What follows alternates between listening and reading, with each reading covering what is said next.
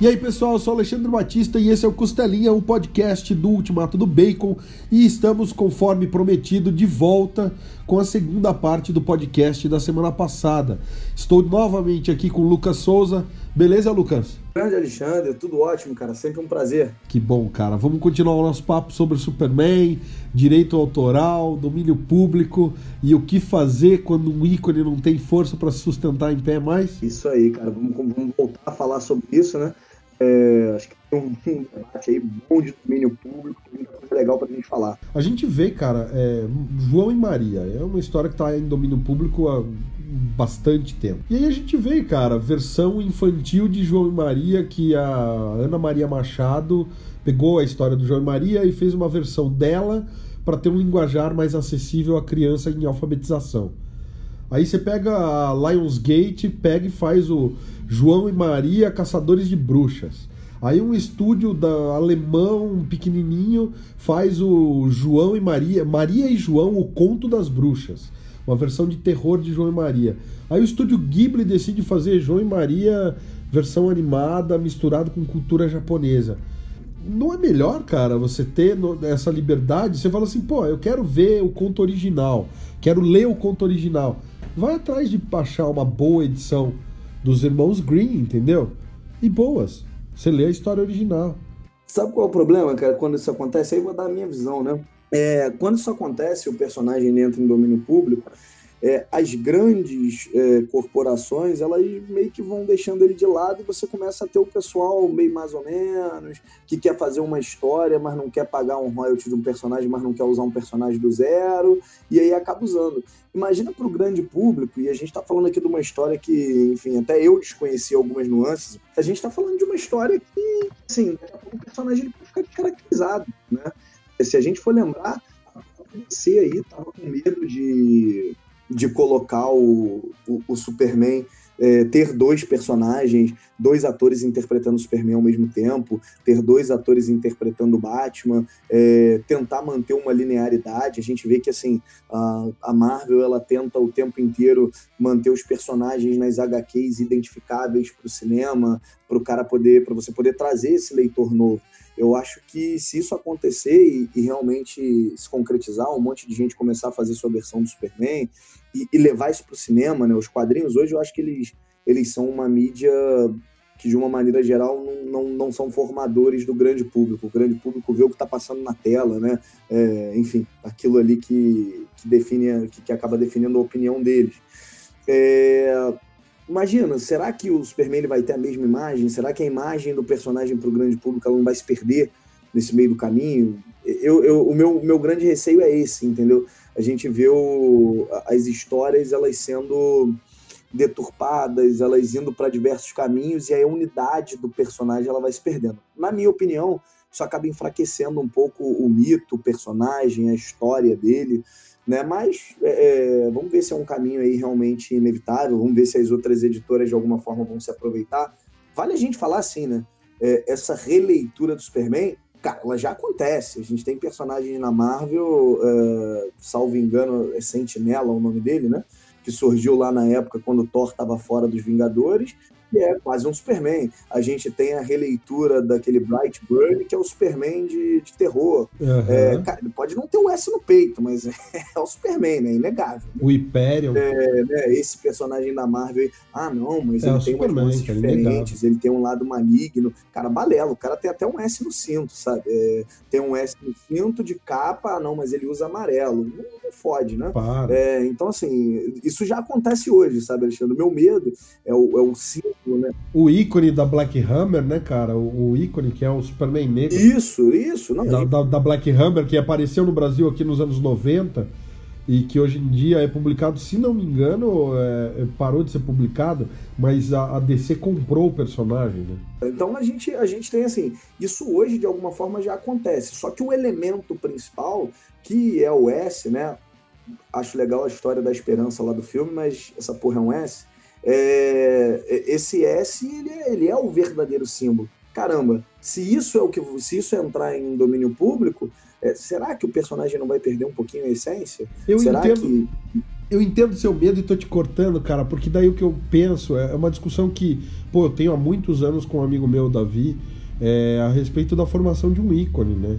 É a diferença de você pegar um personagem, como é, por exemplo, hoje em dia o Deadpool, é um personagem, e se você bater no Deadpool e na, na Arlequina, você destrói os dois, e de você pegar ícones, que é, por exemplo, o Batman, o Superman, o Homem-Aranha, o Thor, o Thor ainda mais, né, cara? Porque embora a gente tenha o, o personagem da Marvel, a gente ainda tem o Deus Nórdico. Então, a, o, o, Thor como ícone, ele é maior do que inclusive o Superman, o Batman e o, e o Homem-Aranha. Embora não venda tanto.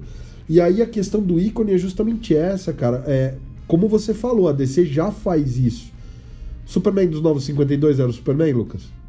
Ah, eu, na minha opinião, não. Eu te confesso que eu achei interessante aquele, aquela abordagem ah, Lucas, você acha interessante melhor do que o original? Nem a pau. Mas achei interessante ver algo diferente. Óbvio que fiquei super feliz quando voltou o original, tá?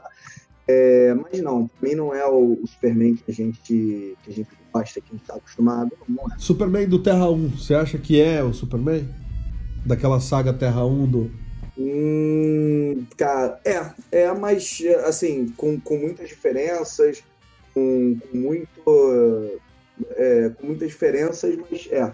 É, é, todos eles, eu acho que assim, todos eles, de uma forma geral, é, eles são o Superman, mas assim, você percebe que o, o, o, core dele, ele tá ali, sabe? Eu acho que o, o, o, o, mito ele se perde quando o core ele começa a se abrir muito. Sim. Vou dar um exemplo é, bobo aí, né? É, vamos pegar o Superman do Injustice, né? Que é, o, é aquele Superman que vira um ditador e tal, não sei o quê. Poxa, é, é crível ele virar um ditador ali no Injustice?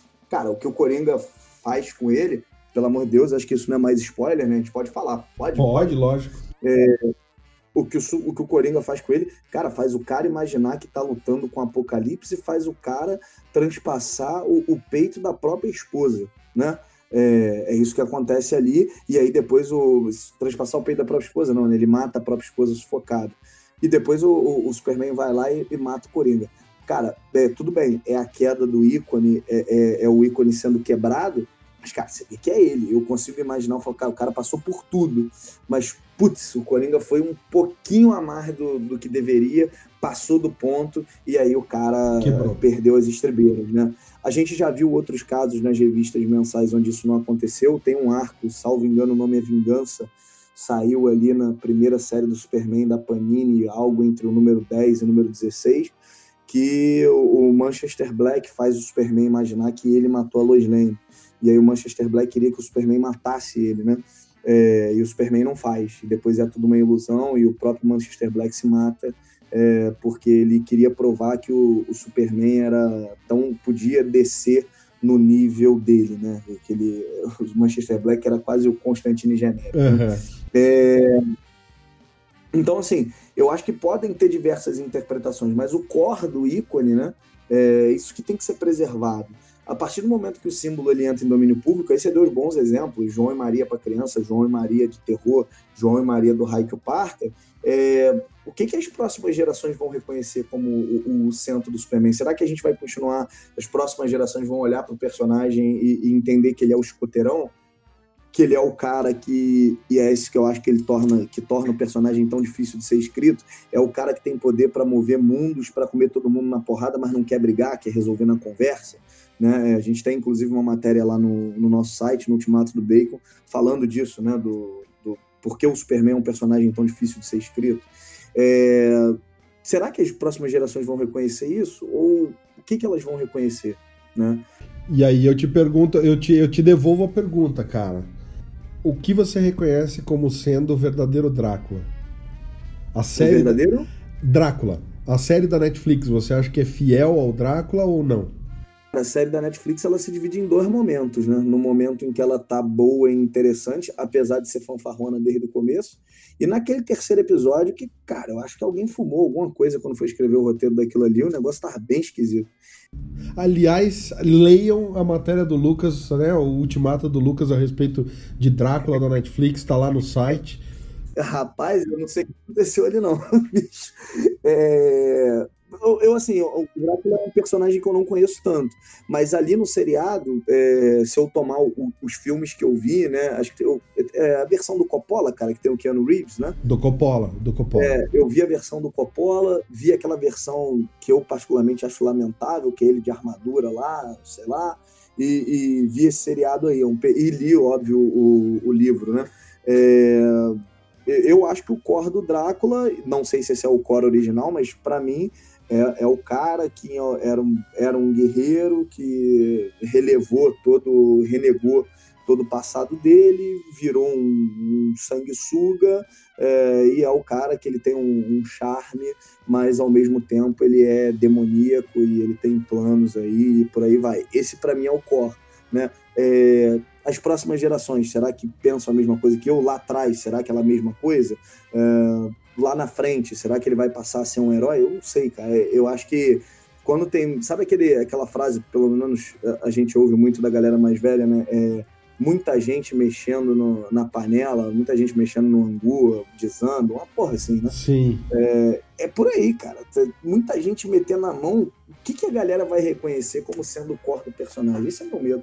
É que eu acho, cara, que o ícone ele se autorregula, sabe? Eu acho que o ícone ele se autorregula, ele tem, um, ele tem um poder que transcende. É óbvio que a gente vai ver manipulação, né? A gente não sabe, por exemplo, qual era a história da Bíblia antes do Constantino meter a mão nos livros sagrados lá e editar eles no século III depois de Cristo. Então a gente, a gente tem até a mesma noção que a gente tem né, da figura, por exemplo, de Jesus ou de qualquer outra figura atualmente. É o que você falou, a gente não sabe exatamente como era lá atrás. Mas, por exemplo, o Drácula do, de Bram Stoker é só você pegar o livro. Você lê o livro, você entende qual era a concepção da Mary Shelley para o Frankenstein. É por isso que eu curto tanto o filme do Coppola, curto tanto o filme do Kenneth Branagh pro Frankenstein, porque eles são mais fiéis à obra original. Mas eu acho legal porque você tem trabalhos derivativos que permitem que você explore e o subconsciente coletivo, cara, o inconsciente coletivo olha e fala assim: tá, Drácula 2000 do Wes Craven não é muito Drácula. Ficou divertido, é um filme de vampiro legal, mas a história do Drácula não é muito assim tá ligado? Porque, bem ou mal, eu acho que o ícone ele se transmite. Então é aquela coisa. Superman dos Novos 52, cara, é o Superman, mas não é muito Superman, tá ligado? Diferente do Superman do Dan Jurgens. Diferente do Superman da Era de Prata. A gente sabe reconhecer certos aspectos do ícone.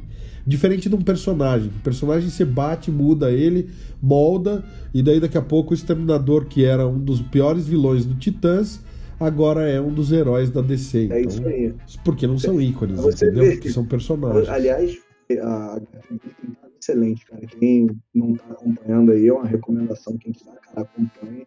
É, tá valendo bastante a pena. É, mas acho que o que você falou agora é, perfeito, cara. Porque não, não, não tem uma. Eu, eu, não sei o que vai acontecer com tanta gente mexendo no Superman. É, se, se isso realmente se concretizar, né? Esse, esse é o receio, cara. Esse é o receio. Acho que a gente está a gente tá, está especulando, óbvio, a gente está aqui para isso, mas eu, eu, te confesso que eu, eu, tenho medo e eu tenho medo principalmente quando eu lembro dos ícones, né? A gente falou do Thor, acho que você o Thor. É, Thor, o, o personagem é, que o pessoal pega aí e, e gosta do cinema, uh, passa muito longe do personagem que eu gosto, do que eu entendo uh, como Thor, né? É o cara cara que, porra, é um personagem sangrento e tal. Acho que o Jason Aaron... Carniceiro dos deuses. É, o Jason Aaron conseguiu transmitir muito bem isso uh, na fase dele, mas a maioria das pessoas não é isso que identifica, né? Então. Esse é o meu medo. O que, que podem fazer com o Superman? Você torna o Superman muito fácil, Alexandre, de, de ser escrito? Simples. Basta você pegar o Superman e tornar ele, como fizeram no 952, um cara que está disposto a cair no braço com todo mundo, um cara que bate antes de perguntar. Você acabou de matar o core do, do, do personagem, é, que era o, o, o personagem que putz, a fim de ajudar, que pergunta primeiro, o personagem que não é, não é um idiota, né? Meu, esse, esse, é o problema de receio. É. E, existe o risco, cara. Eu, eu tenho, sei lá, eu tenho um pouco de tranquilidade a respeito disso, Mas eu entendo medo porque sim, existe o risco, né?